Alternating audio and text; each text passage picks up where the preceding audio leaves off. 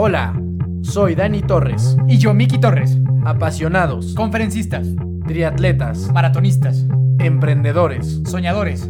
hermanos. Bienvenido a nuestro podcast. Los hermanos de fuerza están aquí. Buenos días, buenas tardes, buenas noches, querida comunidad de fuerza. Les habla el hermano de fuerza mayor, Miki Torres, agradeciéndoles un montón todo el apoyo que hemos tenido durante esta pandemia. De verdad que para nosotros, eh, increíblemente, el podcast ha crecido más en la, en la pandemia de cuando eh, no estábamos así. Entonces, y esto todo se lo debemos a ustedes y estamos bien agradecidos eh, con todos ustedes por seguirnos escuchando. Y esta semana traemos otra historia maravillosa que personalmente eh, yo tengo, estoy súper emocionado de, de escucharla porque es un tema que a mí me apasiona. Es, un, es una persona que ya ha cumplido sueños que yo quiero cumplir y, y que tiene eh, pues toda mi admiración y que viene muy, muy recomendada de una muy buena amiga, seguidora del, del podcast. Entonces te mando un abrazo grande. Eh, Anafer, muchas gracias por haber hecho este conecte con la persona que tenemos el día de hoy. Pero mi querido Dani, ¿cómo estás tú el día de hoy? Muy bien, muy emocionado. Hola a todos. Como ya saben, mi nombre es Dani Torres, Daniel Torres. Y sí, justo eh, afortunadamente hemos recibido comentarios muy positivos de gente que pues de repente le está pasando un poco difícil en estos momentos de cuarentena y de miedo y de, y de temor y de incertidumbre. Y he recibido comentarios de gente que me dice que alguna de nuestras historias, ya sea de, pues de las nuestras propias o de invitados, pues les ha servido a, pasarla de una mejor manera y, y tener un poquito más de, de optimismo y una cara un poco más entusiasta a estos momentos tan complicados, ¿no? Entonces, justamente esa es la intención de, de todo nuestro programa, o sea, que la gente que nos escuche pueda, pueda sentirse un poco inspirada con, con, la- con los invitados que tenemos y seguramente hoy no será la excepción, porque hoy tenemos a Anne de la Parra con nosotros. Anne, muchas gracias por estar aquí. Eh, pues nada, saluda, saluda a la gente antes de que te presentemos de manera profesional y de manera técnica. Hola, pues gracias a ustedes por tenerme aquí. Estoy muy emocionada. Me encanta contar mi historia, me encanta inspirar y, y sin saber mucho de su podcast, que muero de ganas ya de escuchar todos, ahora de saber un poco más y de escuchar toda esta introducción, eh, pues espero poder inspirar y, llegarle a mucha gente con ustedes. Seguro que sí, esa, esa es la intención. Pues bueno, para que la gente te conozca un poquito de manera más profesional, Anne de la Parra es una, o sea, es, apasionada por el, por el triatlón, así, así lo define ella. Es también Health and Fitness Coach y es, tiene certificados en Pilates y la GRE o la GRI. ¿ok? Aparte de esto, esto es algo muy importante, tiene rankings en Ironman muy interesantes. Tiene el ranking número 2 del país y el ranking número 22 de, manera global. Eh, vamos a platicar un poquito de, de cuántos Ironmans has hecho, porque son muchísimos, conté 11, eh, entre los cuales están pues desde medios Ironmans hasta Ironmans completos. Tiene el Ironman de Texas 70.3, fue cuarto lugar ahí. Tiene el Ironman de Los Cabos 70.3 con otro cuarto lugar. Tiene el Ironman World Championship de Sudáfrica, donde tiene eh, el segundo lugar, bueno, el segundo, la segunda mejor mexicana que participó en la competencia. Tiene el tercer lugar del Ironman de Monterrey 70.3. Eh, en el Ironman de Puerto Rico 70.3 obtuvo un segundo lugar y el cuarto lugar eh, overall, ¿no? De, toda la competencia. Tiene también el Ironman de Cartagena 70.3 con un cuarto lugar. El Ironman de Cozumel 70.3, que ese era el que yo iba a hacer. Desafortunadamente no se pudo este año. Bueno, sé que está confirmado, pero bueno, lo, tuve que posponer para el siguiente año. Y ahí quedó tercer lugar. Y en el Ironman de Canadá, que se fue completo, terminó en el top 10 tiene diferentes maratones, entre los que está el, el maratón de Houston, el maratón de París, de Milán, San Francisco, de México, medio maratón también en México, medio maratón en San Antonio, medio maratón también en Milán. Pues son, son muchísimas, muchísimas las cosas que tiene. Eh, como lo comentábamos también en la parte, o sea, no, no solo es que tenga experiencia deportiva, sino que se ha dedicado también a estudiar esta parte, que es otra parte muy importante, ¿no? Tener la, la experiencia, la parte empírica, pero también tener pues conocimiento intelectual. Y como lo comentaba, está certificada en la GRE, eh, es este, también está certificada como coach de triatlón nivel 1 en, Dallas, Texas. Eh, tiene, pues tiene muchísimas cosas, la verdad. tiene, tiene muchísima preparación en cuestión de, de principalmente de pilates, triatlón y la GRE, ¿no? Es como en lo que se enfoca, tiene otras, muchas otras cosas. Que es, es una pregunta que me llamó la atención. ¿Qué es esto del, del virtual y el virtual half ah, el, Everest- el, el Everesting? Everesting. Everesting. Eh, ese ha sido yo creo que mi logro más cañón que he hecho, digo, con mis Ironmans. Eh, es un, justo lo acabo de hacer ahorita en la pandemia, Eh, escalas el Everest en bicicleta, por decirlo así, o sea, la elevación del Everest en bicicleta, o sea, de, del piso a, a, la punta del Everest, que son 8.848 metros, eh, y lo hice virtualmente, fueron 12 horas en rodillo eh, indoor de subida. Eh, obviamente, pues tienes tus pausas, vas al baño y cosas así, pero son, este, pues, 8, son como 210 kilómetros, pero con 8.848 metros de elevación. Y, este, y estuvo muy padre porque lo hicimos con Causar. Eh, recolectamos, la verdad, muchísimo dinero que nunca nos esperamos. Lo hice con otros tres este, eh, amigos míos Ironman. Eh, no muchas mujeres lo han hecho en el mundo, hay muy pocas. En Latinoamérica, mucho menos. Este, y pues ahí tengo mis mini récords que hice el haberlo hecho y la verdad estuvo muy padre. Ha sido lo más difícil que he hecho eh, y pues ya lo les, les, cuento como pasito a pasito y si quieren acabo en el Everesting que fue como mi, mi final. Está, está, buenísimo. Sí, yo ahí en, en, en, Swift, porque soy un ávido consumidor de esa plataforma, ahí tuve la oportunidad de estar ese día conectado ahí un ratito con algunos de ustedes mientras hacían este retazo. Entonces, la verdad que digo, o sea, a lo mejor suena muy complicado todo, todo este tema, pero es, o sea, para, para, la gente que a lo mejor no, no puede dimensionar esto, es una verdadera salvajada, o sea, es una locura hacer eso, y, y sobre todo en tema de, de hacerlo indoor en rodillo, eh, está cañón. Entonces, o sea, de verdad que todo lo, lo que has hecho a, a nivel de, deportivo es, está tremendo. Pues, Anne, bienvenida, muchísimas gracias por estar con nosotros. Nosotros la forma en que iniciamos con todos nuestros invitados es eh, haciendo las preguntas de fuerza, que son unas preguntas que nos tienes que responder sobre ti brevemente, lo más rápido y concreto que puedas, ¿va? Ah, qué miedo. Pero van. Están facilitas. ¿Cuál es tu profesión o a qué te dedicas? Eh, al deporte. Ok. ¿Tu edad? 30. ¿Tu deporte favorito? Triatlón. ¿Tienes algún equipo deportivo favorito? Eh, no, es que son como atletas individuales. Ok, a ver, échame unos dos, tres ahí de atletas individuales que sigas. Eh, Daniela Reef, eh, Lucy Charles, que son como las top ahorita, eh, Miranda Carfer, puras mujeres, soy la peor. Ok. eh, Jan, Jan Frodeno, ni cómo dejarlo. Jan Frodeno, ¿no? obviamente, físicamente, Perfecto. no es drama. Este, ¿Tu película favorita? How to Lose a Guy in 10 Days. Ok. ¿Tu artista o canción favorita? Oh. ¿O tipo de música que, que eh, Bon Iver. Bon Iver. Bon Iver. Ok, ok. No sé cómo le dicen mucha gente. ¿Para entrenar tú utilizas música o no? Eh, depende de cuál de los tres entrenamientos, pero por lo general corro sin música, bici con podcasts Okay. Si es indoor, si es outdoor, sin nada. Y pues nado sin nada. Ok, pero ¿y para entrenar qué tipo de música es así la buena para ti? Folk. Soy rarísima, me gusta la música como super low beat, porque okay. si no como que me acelera y me estresa. Necesito algo que me relaje. Ok, buenísimo. ¿Una persona a la que admires? A mi papá. Ok. ¿Tu libro favorito? Eh, Born to Run. Ok. ¿Tu comida favorita? Eh, la tailandesa. Ok. Y la italiana. Ay, no soy super foodie, todas me gustan, pero es la tailandesa. ok, buenísimo. ¿Tienes alguna mascota? Sí, un perrito. Okay. Se llama Leo. Ok, ¿Qué, ¿qué, raza es Leo? Es un mix terrier. Ok. Oye, y por último, ¿algún dato curioso sobre ti que le quieras compartir a la gente? Eh, hice el Everesting embarazada. ah, estás embarazada, qué padre, muchas felicidades. Sí. Muchas, estaba esperando que dijeras ese, si no te lo iba a preguntar yo, pero muchas, muchas felicidades de, de parte de, de, de, toda la comunidad de Fuerza. Pero, de hecho, cuéntanos un poquito cómo estuvo esa experiencia, que, cómo te diste cuenta. Este, ¿Cómo estuvo?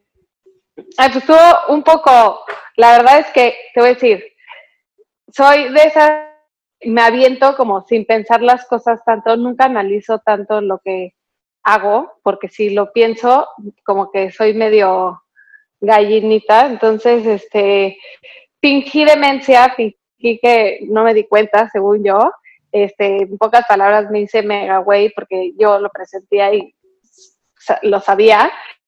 Este, y pues ya, como que tenía toda la preparación, hice el Everesting. La verdad es que durante el Everesting me sentí muy mal. Eh, tuve como que iba por, o sea, iba a romper como mi propia expectativa muy cañón, iba muy, muy bien y de la nada me empecé a sentir muy mal. Y ahí fue cuando me asusté y dije, como no manches, a lo mejor sí estoy embarazada. Y bueno, el punto es que al final sí lo acabé, este, en buen tiempo, pero pues no, no con, como, con lo que yo traía en mente. Y, y yo creo que fue un poco de la mano con toda la hormona que traía. Y al día siguiente del Everesting, me cachó mi esposo, me dijo, ya te caché, estás embarazada. Y yo, no, no, no. Y me dijo, hazte la prueba. Y yo, no me la voy a hacer. Y, y me dijo, no, a las 5 de la tarde te vas a hacer una prueba. Y a las 5 yo, please, mañana, mañana, mañana. Y, y me dijo, mañana te haces la prueba. Entonces lo pospuse. Todavía ni siquiera me lo hice al día siguiente. Y ya me enteré el lunes que estaba embarazada. Y este, y pues ya estuvo muy emocionante porque la verdad como que esa dualidad de, de sí quererme embarazar, pero al mismo tiempo pues, quería hacer mi Everesting, entonces como que me quedó perfecto porque pude hacer los dos embarazada. Entonces, Está padrísimo, pues, muchas felicidades, qué padre, qué padre noticia. Este, pues ahora sí, cuéntanos un poquito de ti. Te digo, como ya, ya te platicamos, la intención es esa, que tú te sientas libre en este programa de contarnos un poco de, tu historia desde pequeña, cómo creciste, en qué momento te empiezas a interesar por estos deportes de alta resistencia, que, es muy poca gente la que de repente se anima a hacer este tipo de cosas. Y normalmente la gente que, logra este tipo pues de, de, cosas también tiene historias muy interesantes detrás de los logros, ¿no? Entonces, pues cuéntanos un poquito cómo fue tu historia de chiquita, de tu adolescencia, todas estas ondas hasta que llegaste a ser, pues bueno, lo que has construido y hecho hasta ahora, ¿no? Bueno, pues con el triatlón, la verdad, empecé ya más grande. Este, desde chica mi casa se usaba mucho como hacer ejercicio, mis papás los dos eran maratonistas, corrían juntos, eh, nos sacaban a correr en las carriolas, eh, somos cuatro mujeres eh, y tengo un hermano grande, pero bueno, las cuatro mujeres éramos como famosas de ir, mis papás los dos con, con carriola doble a correr, como que había demasiada prioridad por, por el ejercicio y sobre todo por la corrida. Eh, entonces crecí como que en un mundo que si íbamos de viaje, eh, todo era girando alrededor de que primero se corría o se hacía ejercicio y luego eh, se empezó. Entonces, este, así crecí como con esa disciplina. de chica hice equitación, entonces también como que la parte de del viernes ir a entrenar, el sábado estar entrenando, o sea, como que toda esa parte de, de, de disciplina perdón, eh, la adquirí desde chica en, en, la equitación y pues con, el, con mis papás. Este, mi papá desde chicas, a mí a la grande nos, nos sacaba a correr como tres o cuatro veces a la semana antes de irnos a la escuela, 10 kilómetros. Entonces yo como a los 12 años ya empecé a correr eh, 10 kilómetros y siempre todos los fines de año corríamos una carrera eh, eh, de 10 kilómetros en familia, entonces, y la seguimos corriendo hasta la fecha que es súper famosa, eh, la que todo el mundo corre, ¿cómo se llama? Que la hacen el 31 en todos lados. Como de San Silvestre, ¿no? Esa, la San Silvestre en Ixtapa, desde siempre la hemos corrido. Y este, entonces como que el, el espíritu del deporte siempre estuvo, más bien del ejercicio, pero como que nunca hubo una, tanto como que la parte de, de hacerlo de manera como más profesional y más que en esa época pues no se usaba, como que el coach era tu coach y, y no el conocido era coach, ya sabes, como que ahorita sí se, se, se escucha más que eh, tu amiga es coach, este, mi otra amiga da clases de pilates, como que en ese entonces eh, la que daba clases de pilates era la de, la de, toda la vida y como que así toda, todas las cosas. Sí, sí. Entonces, eh, bueno, crecí eh, saliendo de prepa. Yo nunca quise estudiar en México ni quise estudiar como lo que todo el mundo estudiaba porque no me gusta ser igual a los demás. Es algo como que es muy, eh, pues me ejemplifica mucho. Si todo el mundo escoge el rosa, yo voy a ir por el azul. Como que no me gusta seguir a todo el mundo y me gusta ser diferente y me gusta sobresalir. eh, de cualquier forma. Entonces, este, me fui a estudiar la carrera afuera. La verdad es que escogí una carrera ni siquiera que me apasionaba tanto, pero era la primera carrera que era el lugar donde me dejaron. Me fui a, a Milán y ahí había un amigo de mis papás que entonces ahí me dejaron y este y escogí algo que no necesitaba realmente un examen eh, teórico para entrar tan difícil. Entonces estudié diseño, em, estudié toda mi carrera allá, estuve cinco años allá, eh, seguí haciendo deporte, pero nada normal. Fue cuando hice eh, todos los medios maratones, hice el maratón de París, el de Milán, también hice el de la Ciudad de México, y como que muy así, pero la verdad es que era muy al, al borras, como que nunca tenía una estructura. a lo mejor y salía de fiesta el miércoles y el sábado corría el maratón o sea, no era en lo más mínimo como eh, estructurada y la verdad es que pues, también era, tenía 20, 23, 20 años, 18, me fui desde los 18, entonces, este... Oye, pues, ¿y cómo, cómo, te iban esos primeros maratones? O sea, ¿cómo te iba con la distancia larga? ¿Siempre te acomodó, no te acomodó? ¿Cómo te iba? Ah, no, yo en mi primer maratón lo odié, o sea, aparte de que mi papá era de sí puedes, y yo era no podía ni caminar de, que estaba lesionada antes de empezarlo. Y la verdad es que no es que lo odié, pero, pero lo quería hacer como un bucket list. Jamás me imaginé hacerlo como más dedicado. Y todo, hasta el Ironman, este, empezó como un bucket list. Yo la verdad es que este, ya después de que me regresé a México, después de Milán y de...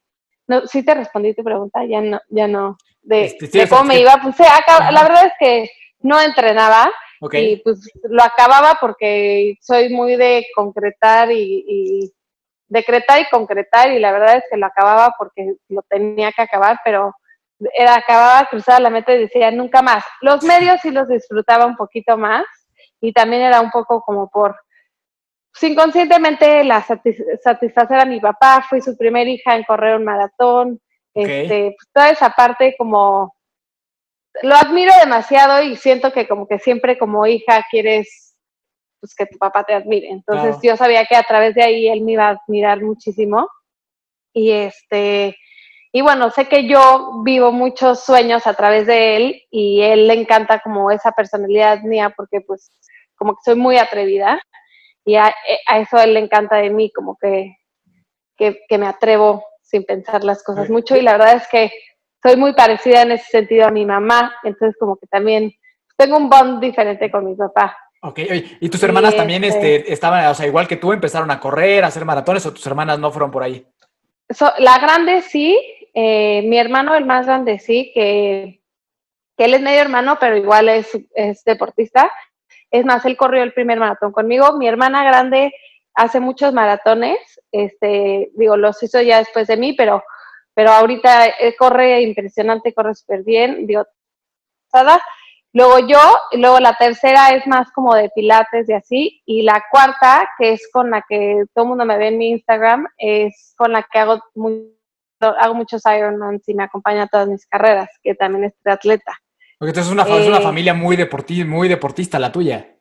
Sí, todos somos este, muy eh, intensos. Digo, más creo que yo me llevo el, como el premio de la más intensa, pero todos son igual. O sea, mi papá no pasa un día de su vida sin hacer ejercicio. Entonces, como que de ahí saqué, sacamos esa parte.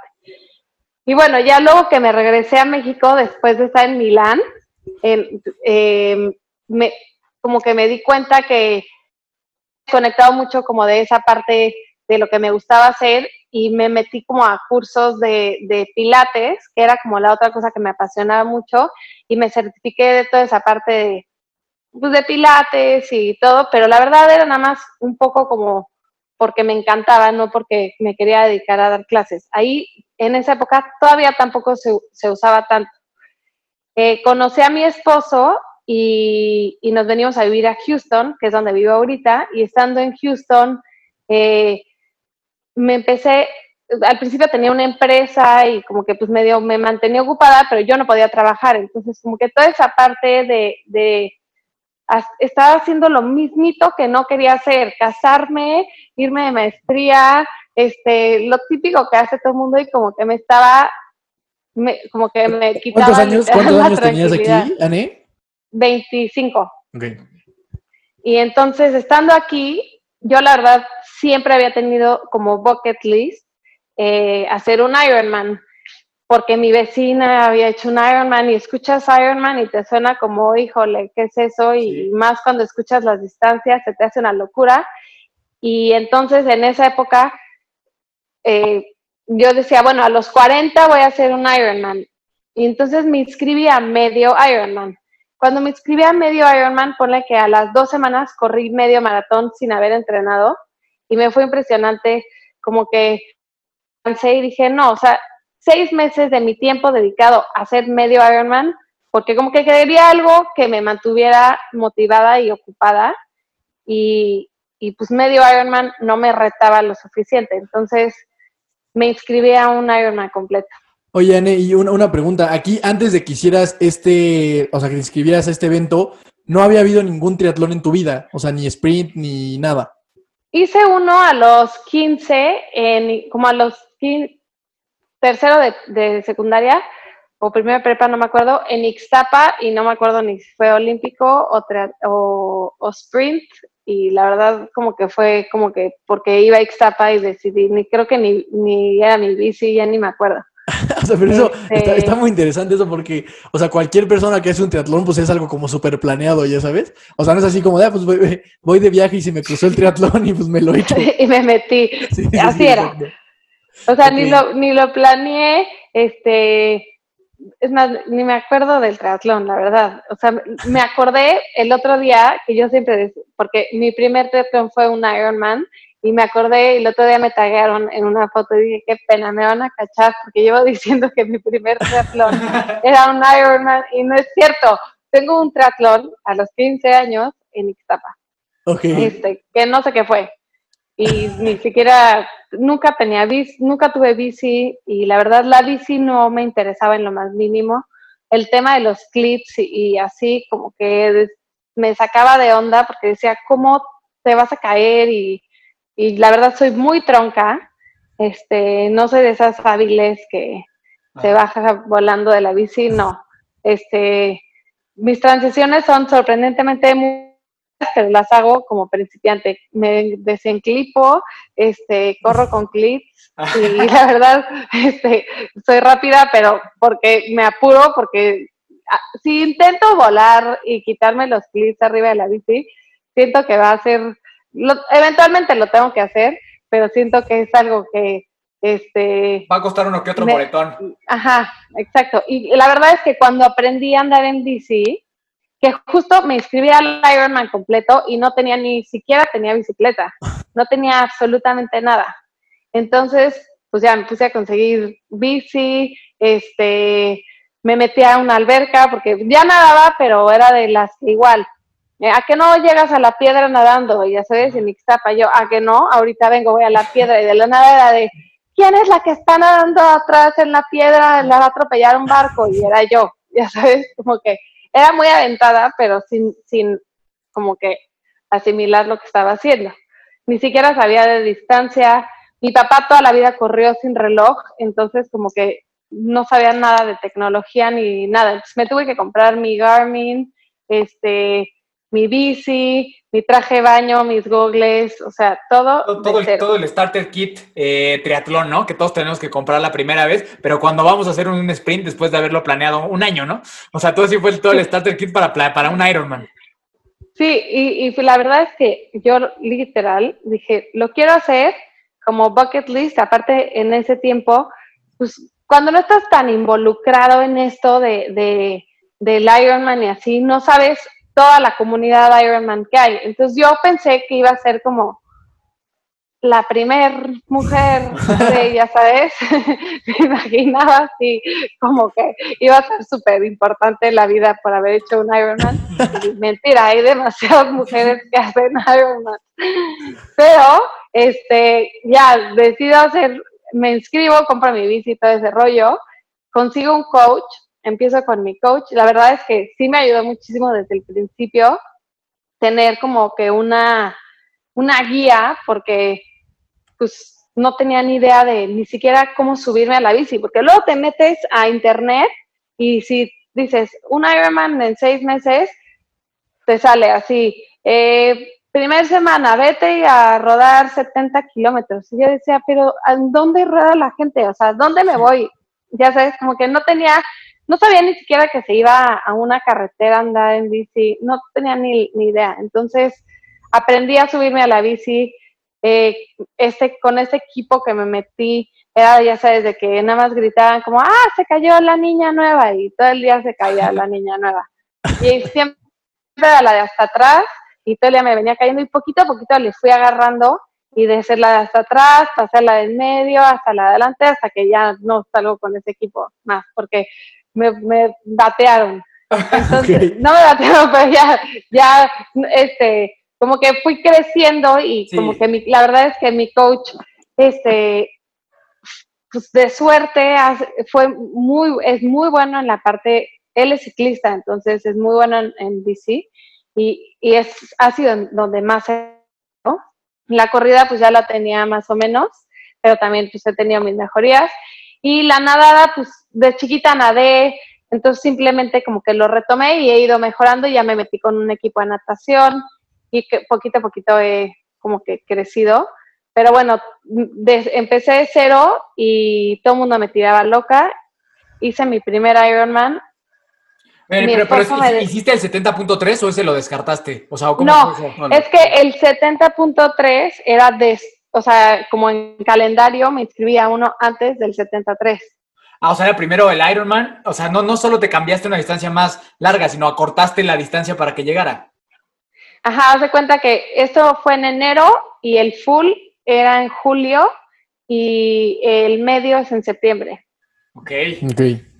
Entonces, eh, tengo un amigo que era Ironman, bueno, es Ironman y que ahorita es mi, eh, es como mi socio y, y este, tenemos, bueno, tiene un equipo de triatlón y yo soy como su head coach y, este, y él del al principio me dijo, ¿a qué no te atreves? Y dije, ¿a qué no me atrevo? O sea, ni le hablé a, ni le pedí permiso a nadie. Agarré, me inscribí.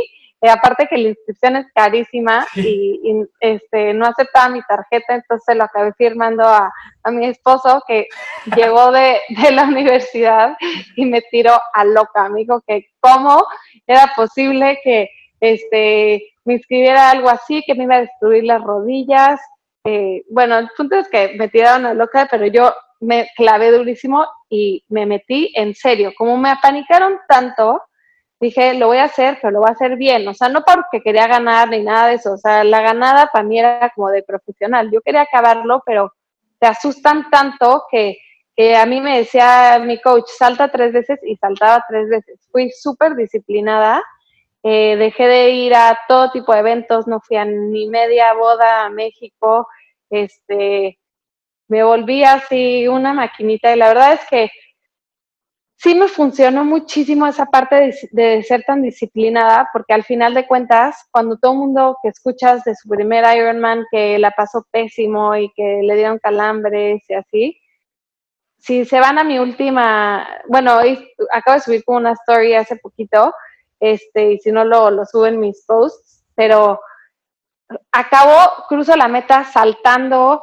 eh, brincando de emoción, no me dolía nada. Sí hice 13 horas, que obviamente es mucho tiempo, pero lo disfruté muchísimo porque le dediqué el, lo que se necesitaba para no sufrirla. Todo el tiempo sonreí, como que fue muy especial ese primer Ironman y fue como que todo sin saber, ya sabes, hasta eh, para que me entiendan, cuando llego de la bici, que no tenía ni idea que existían carpas y ni esas cosas, me metí a la carpa de hombres a cambiarme. y ya luego capté y fue como, ¡ah! Y me salí, ya me metí a la de mujer. Y este, y ya, pues me fue súper bien, como, hice una parte de que era un Ironman completo, es como, el de Whistler es considerado como top dos de, América, de los más difíciles, creo que del mundo está como en top 6. O sea, es de los Ironman más difíciles. Oye, Ani, supongo que, desde aquí, o sea, esta vez que te fue muy bien, en cuanto terminaste, imagino que dijiste de aquí soy.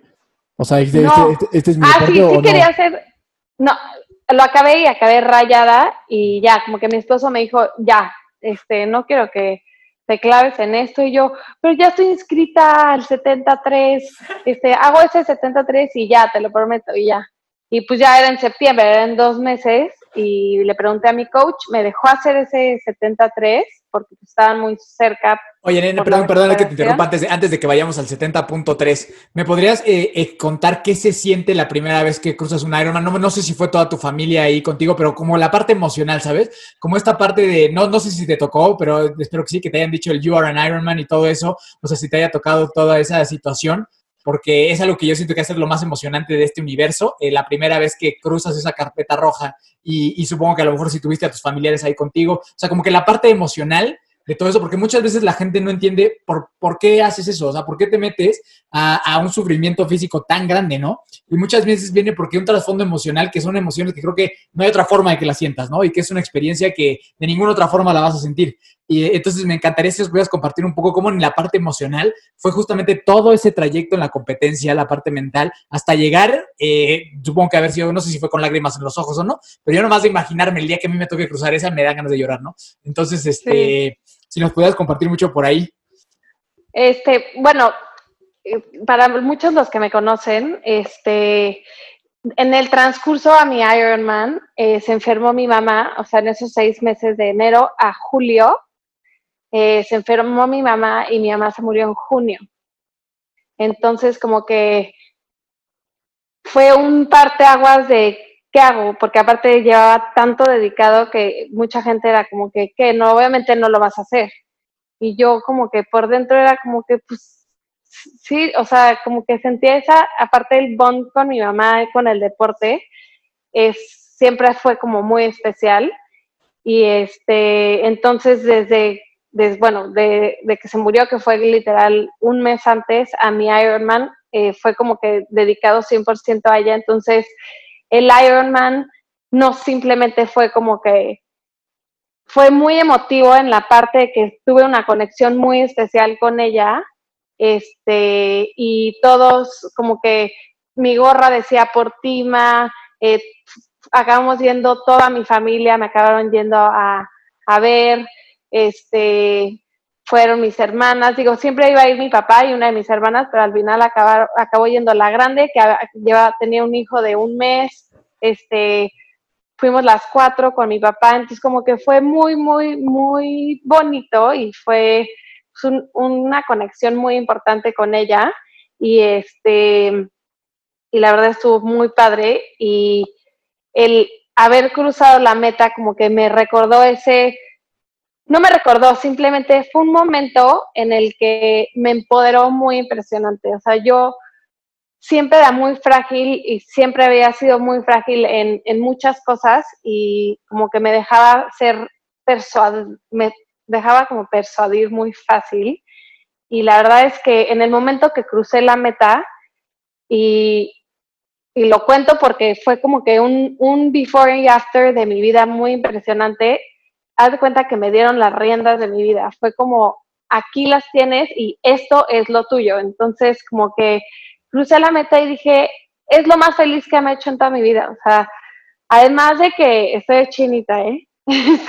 además de que es una emoción y son unos sentimientos encontrados tan impresionantes porque es como que, pues ya quieres acabar, pero no quieres que se acabe porque pues es tu primero, es como tu, la única vez que va a ser esa primera vez. Entonces, este, y pues con todo el contexto detrás que traía, lloré en el kilómetro 39 que vi a toda mi familia. ¿Y por qué lloras? Ya vas a acabar. Y yo, es que no quiero que acabe. dije que no quería que acabe. Y este, y pues crucé la meta, estaban todas ahí, eh, todos con los que fui, que entre ellos mi amigo, mi socio, eh, me hicieron unos moñitos. Entonces todos corrieron con un moñito con las iniciales de mi mamá. Eh, yo corrí con la gorra de Portima, mis hermanas todas traíamos como una gorra que sea Portima, entonces fue como 100% dedicado a ella y, y, pues fue mi primero, entonces fue como que una bola de emociones y sí fue un parteaguas muy impresionante el, el esa meta te da un poder que por lo menos a mí me lo dio como que literal me dijeron, esto es para ti. Y desde ahí no lo solté. no, no, está, increíble. Yo, yo estoy así con ganas de llorar y no, está increíble. Yo por eso amo este deporte y amo, eh, no, no, sé si sea la marca, pero o sea, hay algo mágico en esto que transforma vidas, que, que da redención en muchas cosas. O sea, yo por eso amo esto, por las historias que hay detrás y por la admiración tan grande que tengo por todos los que nos gusta esto. Entonces, yo por mí síguete tres horas, o sea, no sé si tú quieres decir algo, pero yo estoy... No, sí, también yo la verdad, la verdad no, no, no veía venir esa historia, para serte muy honesto, no sabía que había tenido ese significado tan grande. Este, no, yo también me quedé como muy, pues un poco sin palabras, la verdad se me hace algo extraordinario. Creo que la fortaleza que puede llegar a sacar ciertas personas del sufrimiento es algo verdaderamente extraordinario y es algo que a mí me, impresiona cada vez que lo veo y ahora lo veo con lo que tú, con lo que tú platicas. Entonces, pues no, pues sí, síguenos contando cómo, cómo después de esto, o sea, ya nos contaste que esto cambia tu vida por completo y pues cómo no. Eh, y luego, ¿qué viene? O sea, porque entiendo que aquí era un tema todavía como de comprobarte a ti mismo, ¿no? Y, seguir creciendo, pero luego no sé en qué momento entra esta parte de decir, ok, bueno, ahora quiero competir, ahora sí para ser de las mejores, ahora sí quiero ganar, ahora sí quiero, pues que esto se convierta en, pues casi casi mi profesión y mi vida, ¿no? Eh, bueno, ya se me olvidó contar desde el principio que empecé lo de The Story of an Iron Girl, ah, que es eh, eh, mi Instagram, y la verdad lo empecé porque yo soy pésima guardando fotos y esas cosas, y como que quería tener un track de, híjole, cuando rodé 80 kilómetros, ya sabes, y ahorita todos los sábados rodo eso, pero como que quería acordarme de ese, de eso, como que ese crecimiento, y lo hice, y poquito a poquito fue creciendo, y este, y ya no me acuerdo por qué. Ah, eh, y entonces ya no sé por qué me fui a la de Story of an Iron Girl. Y se empezó a volver como tan parte de mi vida, o sea, creció una parte como, pues, de mí misma eh, que me empoderó y me enseñó como que realmente de, de, algo que a Anne le apasionaba, que a Anne le encantaba y además se volvió una parte, una chamba un poquito porque pues tenía que subir mi foto y de ahí empecé a conseguir patrocinadores y como que poquito a poquito se volvió mi vida y, de ser una cosa que, yo dije el día que cruce esa meta ya acabé, ya sabes. Y cruzo esa meta de, de ese completo, de mi primer triatlón, mi primer Ironman y digo, no, o sea, yo tengo que hacer uno o tengo que hacer, tengo que hacer miles, no uno, miles. Entonces, como que le jugué a mi esposo como de ya estoy inscrita al de septiembre, ese, ese ya, ese ya. Y entonces... Una, pregunta rápida, eh, rápida, ¿tu esposo hace triatlón o no? No, no, no, no. Este, no, no hace nada de triatlón, pero sí es muy deportista, él es más como de, de tenis y golf y así, y además corre y, o sea, es deportista, nada más no entiende el, el endurance al, al max. Ok, ok. Pero hoy, hoy ya me apoya al máximo. O sea, al principio fue como que una negación y lo fue aceptando poquito a poquito. No había de otra, como que, como que viendo el perfil que tú tenías y para dónde ibas, pues no había mucho, mucha opción, ¿no? Sí, sí. Se tuvo que acostumbrar y eh, obviamente al principio, que mucha gente es como que pues, creas expectativas de tener una pareja que a andar contigo un bici y a correr, y al principio la verdad es que sí era como de, please, vente a la bici conmigo, vente a correr, este, vamos a nadar, y le choca, no es lo suyo, y al, y al principio pues me, costó mucho trabajo esa parte de, de decir, híjole, pues entonces este, yo descubrí mi pasión tarde y tú no eres el amor de mi vida, casi, casi, ya sabes, y no al revés, como que él me saca lo mejor de mí y yo le saco lo mejor de él. Él es como muy, eh, no te rindas, este, le ganaste, ya sabes, este, qué lugar quedaste, ya sabes, cuarto, híjole, ¿por qué cuarto? O sea, es como que es como el coach, este, pushy y, o sea, es alguien que me, que me reta y que me sigue como que me motiva a seguirlo haciendo. Pero en el momento, obviamente, este, pues, te creas expectativas y pues yo pensé que él se iba a unir al triatlón conmigo y nunca pasó y no va a pasar. Entonces ya me di por vencida. Pero, este, bueno, hice el 73, el que ya estoy inscrita, y quedé en tercer lugar. Este, la verdad es que nunca me lo imaginé. Eh, me fue súper bien para hacer mi primer 73 y yo dije, ah, pues quedé en tercer lugar, seguro califico al mundial. Y fui a la premiación y todo y haz de cuenta que dan slots para el mundial, para cuando hay un, un mundial, este, dan ciertos lugares para cada categoría y por lo general para las categorías que son como más chiquitas, que era la de 18, 24 y 25, 30, que era la que yo estaba, dieron un lugar. Yo quedé en tercer lugar y todavía la de primero no lo quiso, la de segundo se lo quedó y yo era como que, ¿cómo? Quedé en tercer lugar y no voy a ir al mundial. Y bueno, haz de cuenta que me prendieron un, así un cerillo, como se diga, y de ahí no me detuvieron hasta que califiqué al mundial.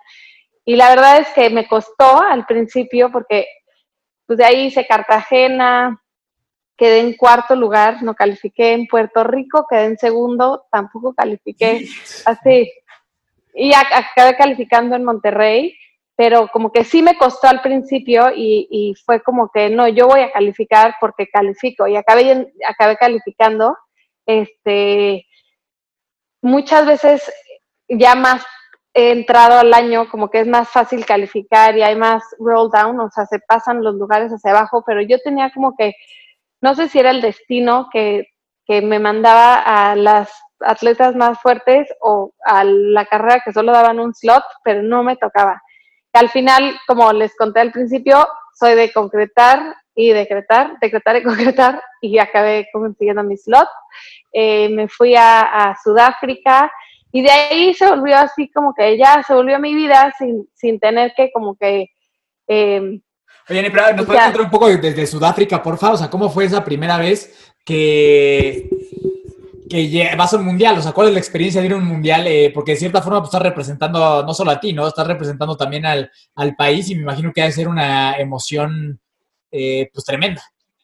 Sí, increíble. Yo creo que después de mi Ironman completo, en ese entonces, así fue como de, los momentos más increíbles. Eh, la, verdad es que la vibra de los africanos es demasiado bonita, este, y además, pues juntas a toda esta gente con la que llevas siguiéndote en Instagram, este, amigas mías que había coincidido. La verdad es que he hecho muchas amigas en todas mis carreras casi que la que queda en tercero se vuelve mi mejor amiga y la de primero también. Entonces, como que siempre estamos así como que este, voy recopilando amigas y, la, y en, el, en el mundial se junta toda la gente de todo el mundo, todos los mexicanos, este, gente que, que normalmente ves en, en, un día y te seguiste en Instagram y ya es tu amigo y entonces como que es un, un momento, son como momentos, no, no sé si momentos, pero son este experiencias. conexiones, ajá, experiencias, eso, exacto, experiencias muy únicas y este y se siente una vibra muy diferente a un evento normal porque no existe esa competitividad. La gente ahí, la que va a ganar, ya sabe que va a ganar y es la que no se te acerca casi casi, pero es literal la gente va a disfrutar, como que ya no existe ese, esa rivalidad que por lo general existe en, las otras como que competencias, es más como que una hermandad que, se crea en, todos, entre los mexicanos, entre este, como que el apoyo de, de, todos. Y pues la verdad es una experiencia increíble y también cruzar esa meta estuvo impresionante porque si algún día en la vida tienen la oportunidad, de verdad que les recomiendo hacer esa carrera, es en Port Elizabeth. Es demasiado bonita, la gente está con tambores, este, por todos lados, tocando, cantando, este, no, todo es demasiado bonito. Entonces, como que la experiencia más que no iba a ganar, que eso también era como que un relief, porque pues obviamente luego traes a todas la verdad es que se volvió un poco como que pasó de, que lo disfrutara a ser como una obsesión. Entonces, esa por fin me pude volver a relajar y bueno, ya he aprendido y hago mucho trabajo de, de, de mente y de visualización y como que toda esta parte, este, antes de todas mis competencias, para no engancharme tanto en la parte de competir contra las que van, sino competir contra mí misma. Y la verdad es que sí me ha funcionado. Y cuando me pongo a ver qué va Juanita al este y así, es cuando peor me va. Entonces ya casi que no me gusta ni hacer análisis porque antes me echaba, me sabía el nombre de todas las que iban a competir y ya sabía y las tenía cazando en toda la carrera y la verdad es que pues no lo disfrutas igual. Digo, mi goal no es el mismo que, que antes que era acabar, ahorita ya es más competitivo. Oye, Anne, y si, si tuvieras un, esto, porque esto me gusta mucho preguntarse a la gente que tiene como muy claro lo que le gusta hacer en su vida, ¿no? Y es, ¿cuál sería tu porqué? O sea, ¿cuál, cuál es el porqué de hacer todo esto? Yo, y me ha gustado mucho platicar contigo porque me identifique, me identifiqué mucho desde el principio con lo, decía, con lo que decías de, de no seguir a todos y de ser diferente. Eso para mí es, es algo con lo que yo vivo todos los días. De hecho, algo que hasta tengo tatuado, porque para mí uno de mis, de, mi, de, mis, pues sí, de mis drives más, más grandes es justamente el de poderte despegar de la media el de poderte separar de lo que hacen todos y construir cosas distintas. Pero en tu caso, ¿cuál, cuál es ese porqué? O sea, ¿cuál es ese why de decir, por esto, por esto lo hago? ¿Ya sabes? O sea, ¿qué, ¿qué, es lo que hay detrás de todo, todo este esfuerzo, de toda esta dedicación? ¿Qué hay detrás también de las redes sociales? Porque eso también es una chamba, como bien dices. O sea, hay un trabajo detrás de con intenciones de motivar a la gente. O sea, ¿cuál sería ese porqué que hay detrás de todo esto que, que ya nos contaste que haces? Uy, qué difícil pregunta. Me, me encanta, no sé cómo explicarlo, o sea, el, el por qué es porque me encanta hacerlo. O sea, mucha gente es como de, pero ¿por qué ahorita que estoy embarazada, por qué sigues dos horas en la bici si no necesitas? Porque me encanta, me encanta hacerlo. Eh, sea como, como les decía, como ese empoderamiento, me, me, me siento como como en control de mi, de mi cuerpo y de mí misma y, de, y, la parte como de poder inspirar y poderle comprobar a la gente que, que, sí se puede, ya sabes, como que, eh, como que la parte de, de, saber que puedo, eso, eso es. Mi respuesta es, este, es saber comprobarme a mí misma que soy capaz de lograr mucho más de lo que me propongo. Por eso me sigo retando, porque cada vez que logro algo y cruzo una meta y le pongo pausa a mi reloj y vuelto a ver mi reloj y hice 20 minutos menos del tiempo que yo tenía propuesto, es cuando digo, puedes esto y muchísimo más. Entonces, como que esa parte de, de comprobarme a mí misma que puedo más de lo que yo me propongo.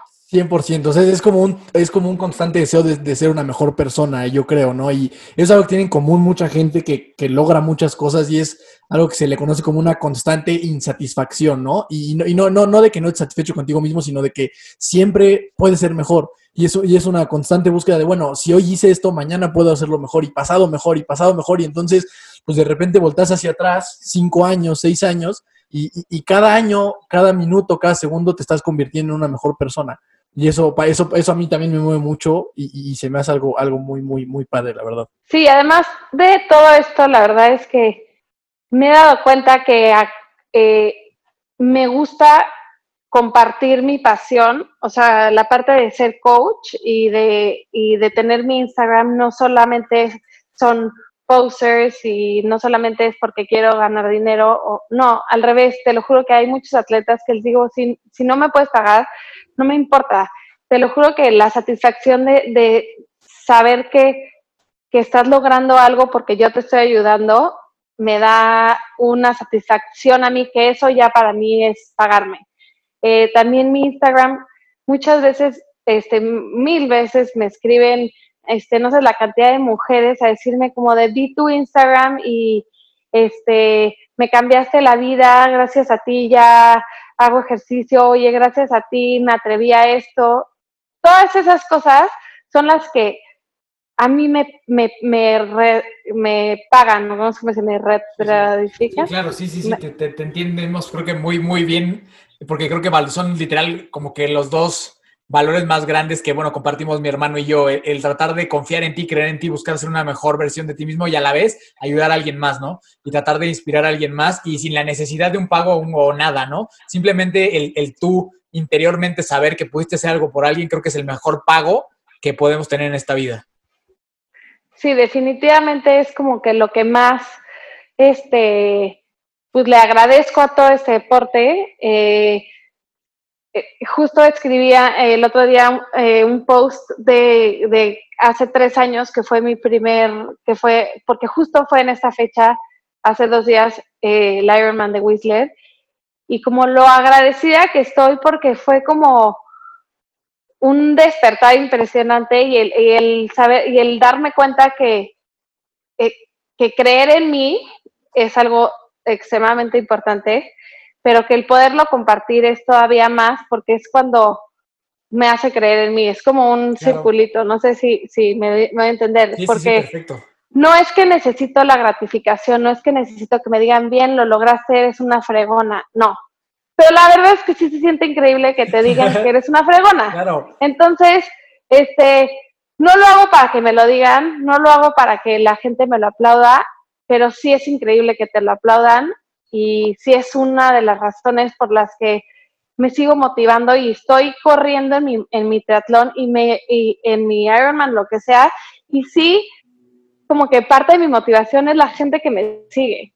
Y, y, se han vuelto como que mi familia ha hecho amigos en todo el mundo, en todos lados, entonces como que esta parte de poderle llegar a más gente ha sido como de lo que más le agradezco a, al Ironman y una de las cosas que más le digo a la gente que haga es que sigan su intuición y que suena, muy como, este, no sé cómo se dice, suena muy como... Eh, ajá, como eh, muy, romántico. De, muy romántico, pero sí el seguir tus sueños y el creer en ti es algo que te va a llevar a ser exitoso en la vida. Y no me refiero a ser el más rico y eh, eh, el más picudo y el CEO de la empresa, pero sí, realmente sigues como que esa parte de lo que te llama la atención, este, y como que sigues y te escuchas esa, como que esa curiosidad que tienes dentro y crees en ti, siento que es cuando como que poquito a poquito, y digo, no es como que todos los días me despierto así muy motivada, pero es todos los días como que ponerme esas metitas para seguir logrando mi camino, porque yo no me imaginé estar aquí nunca. Toda mi vida quise ser famosa, se los voy a confesar. Este, este, todo el mundo se burla de mí, hasta mis amigos de, del Everesting se burlan de mí, porque les, yo, les juro que si mi mamá me hubiera dejado, yo, estaría, yo ahorita sería actriz de Televisa. me, me, encantaba todo ese rollo de, de como el escenario y la fama y así. Y la verdad es que inconscientemente, pero conscientemente, he logrado un poco como que de la mano de mi, de lo que más me encanta y lo que más me hace como vibrar y lo que más a Anne físicamente le hace sentir empoderada y fuerte, que es el triatlón y el deporte, sin querer, como que le he llegado a muchísima gente y no es que soy la niña más famosa del mundo, pero mi poquito, este, como que mi poquita fama o mi poquito como conocimiento, lo, lo, la gente que me conoce, este, ha sido de, como que de una manera positiva y no de una manera, este, arriba de un escenario, este, cantando Gloria Trevi, ya sabes, pero sí, este, como que he logrado los sueños que tenía en mi vida y digo, sigo teniendo muchísimos más sueños y, metas que sé que las voy a lograr, pero que sé que tengo que creer en mí y trabajar para lograrlas.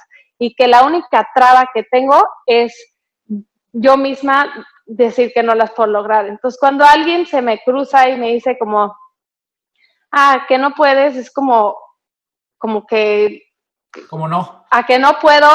Y eh, la verdad es que parte de eso fue como que, este, por eso hice el Everesting, porque pues, era un reto que, es más, me, cuando me escribió mi amigo a decirme si quería hacer el Everesting, este, le dije, a ver, déjame pensarlo, le voy a preguntar a dos amigas a ver si se animan. Le pregunté a mis dos amigas, las más, las más aventadas y las más locas de todo este ámbito que he conocido, y las dos me dijeron, estás loca ni de chiste. Y dije, ¿cómo? O sea, si ellas no, yo sí.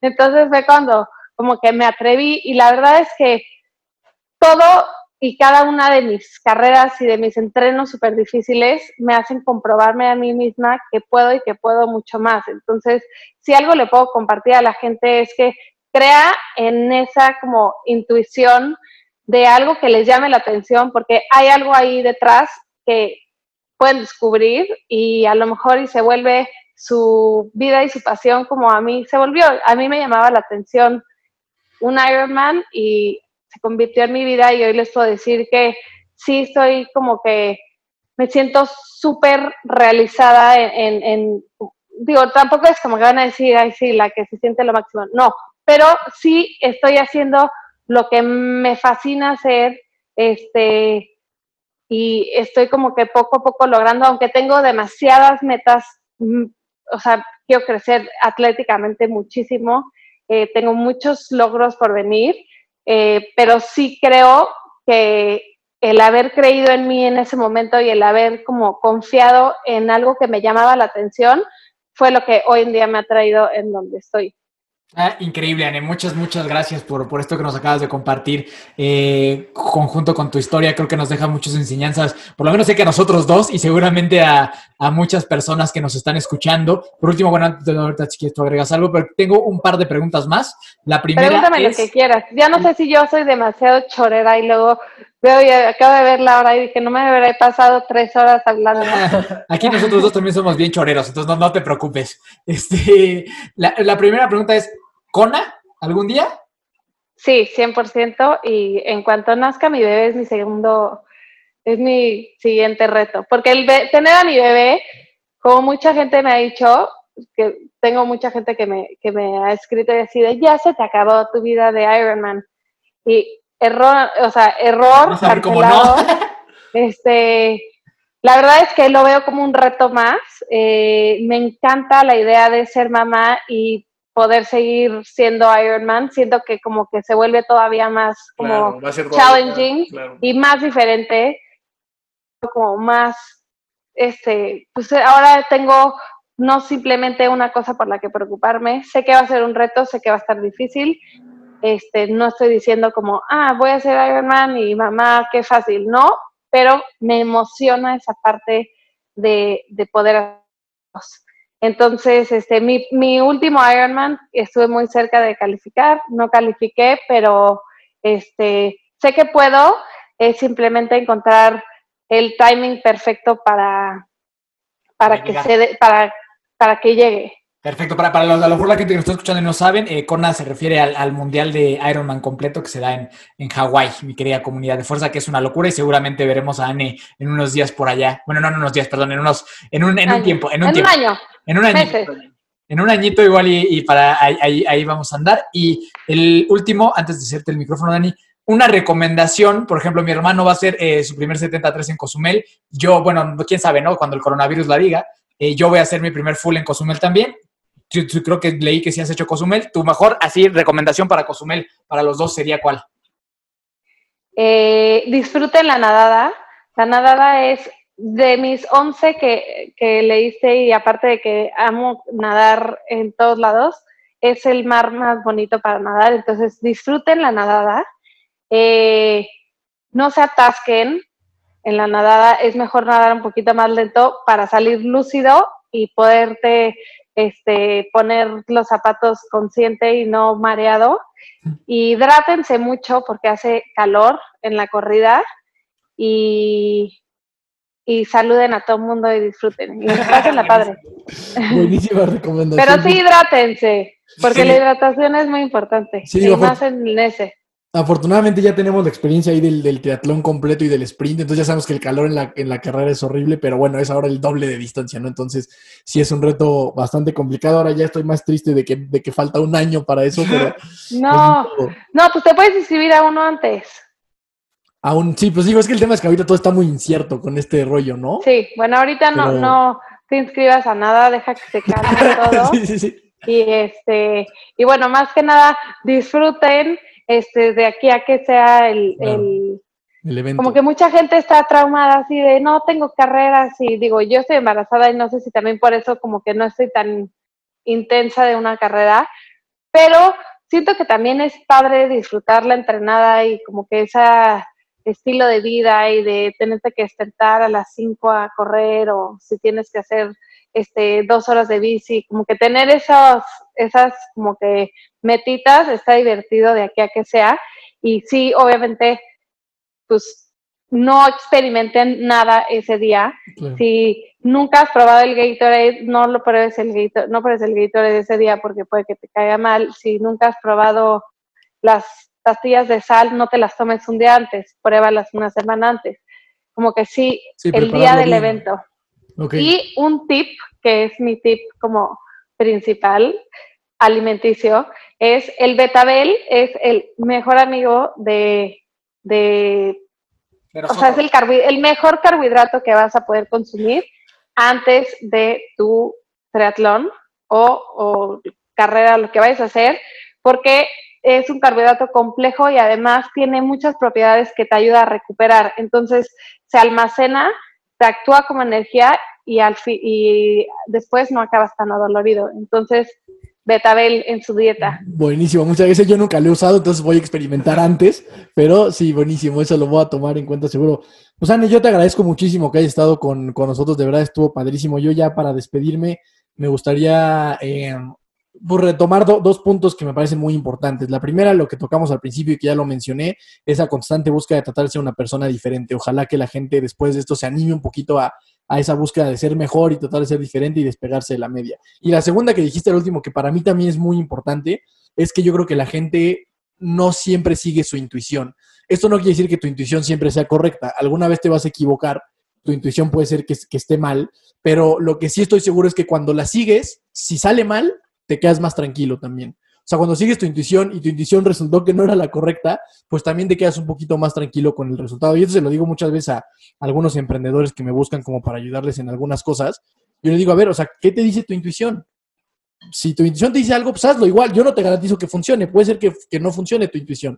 Pero lo que sí te garantizo es que te vas a sentir un poquito más tranquilo de haber seguido lo que tú creías que era lo correcto, ¿no? Y también puede ser que tu intuición funcione y que funcione muy bien, como ha sido en tu caso, ¿no?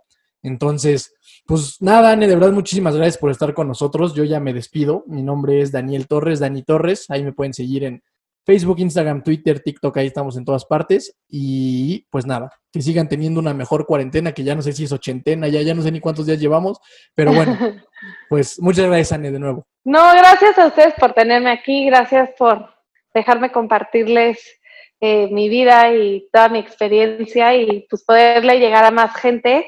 Eh, me voy a echar todos sus podcasts porque me encantó platicar con ustedes. Eh, los dos tienen una vibra padrísima y estoy segura que van a tocar demasiadas vidas y, y yo necesito que toquen la mía, entonces ya los voy a escuchar.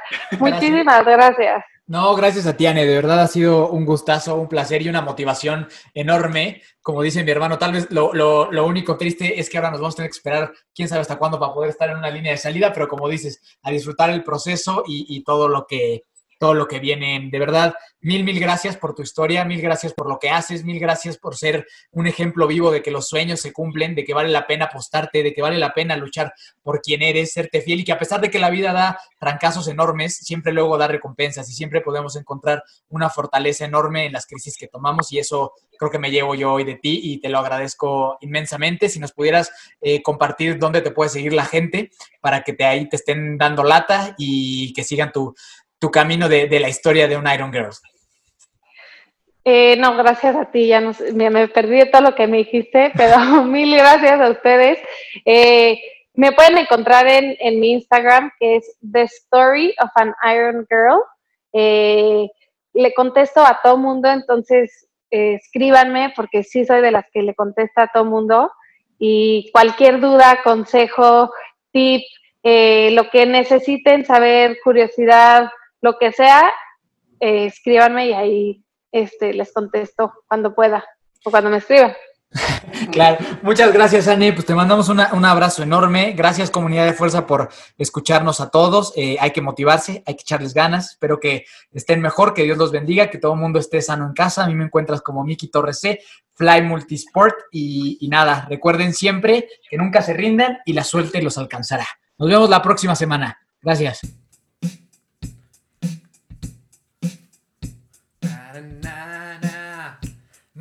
night.